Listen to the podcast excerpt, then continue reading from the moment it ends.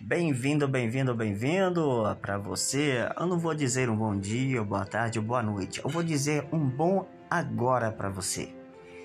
Pois bem, estou aqui, né, juntamente com a minha companheira, com a minha esposa, né?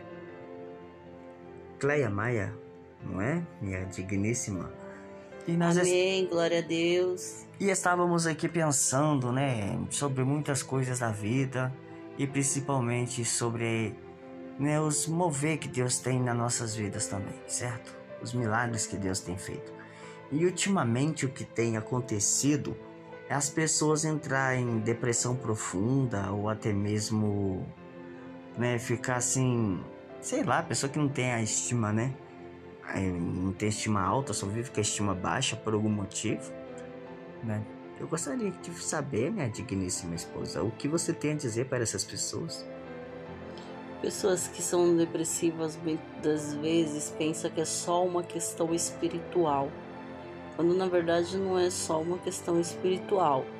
Existe aí também pessoas que têm uma enfermidade, Hoje nós já sabemos que a depressão ela trata-se de uma doença que atinge a, a mente da pessoa.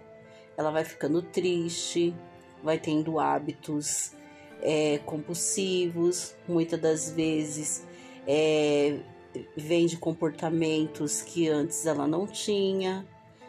E isso faz com que ela venha aí desencadeando uma série de fatores que prejudica ela, pastor. A pessoa fica tipo se isolando também, né? Não quer conversar com ninguém, às vezes algumas ficam muito chorosas, na é verdade? Sim, sim, elas vão ficando abatidas fisicamente, psicologicamente e espiritualmente. É, isto é um fato, é algo que não tem como é, como duvidar, né? Ela vai tendo aí esses esses, desencadeando esses fatores. E tem como uma pessoa sair dessa ou procurar ajuda em algum, sei lá, em algum escape? A, nós, nós pastores aconselhamos que, claro, que a gente vai fazer um acompanhamento com a pessoa espiritual, o que for espiritual será cuidado né? Ah, se a pessoa vier de, de, é, de alguma coisa que, algum trauma ou até mesmo seja vítima de algum fator demoníaco, vai ser tratado espiritualmente e vai ser tirado tudo isso. Mas isso não quer dizer que a pessoa não tenha que tratar as consequências também, né?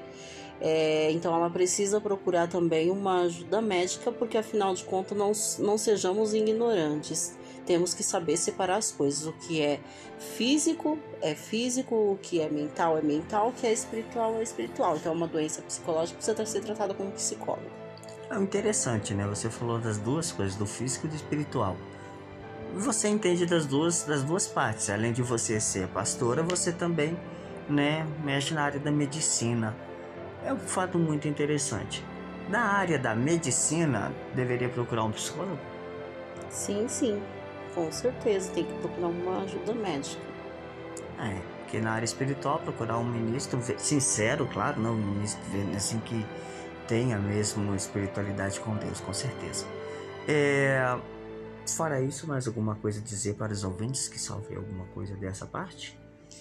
Bem, eu quero dizer que você não deve desistir que você não tem que achar que ter medo de procurar porque você é cristão, você ter medo de você procurar uma ajuda médica ou ficar achando que isso é apenas é, é uma coisa espiritual e ficar anos e anos sofrendo com essa situação. Não, você tem que procurar um um psicólogo sim, você tem que cuidar da sua mente.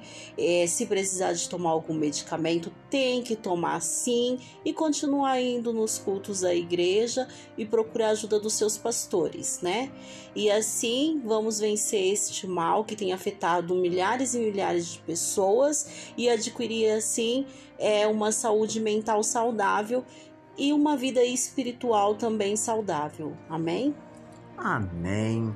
Olha, é um prazer imenso ter você aqui nessa plataforma, nesse podcast. Amém, pastor. Deus abençoe. Amém. Seja bem-vinda quando quiser falar de algum algum tema. As portas estão sempre abertas para você. Amém. Muito obrigada. Deus abençoe. Graça e paz a todos. Amém. Fica na paz, todo mundo, e compartilhem este áudio para aquela pessoa que você acha que necessita. Até mais!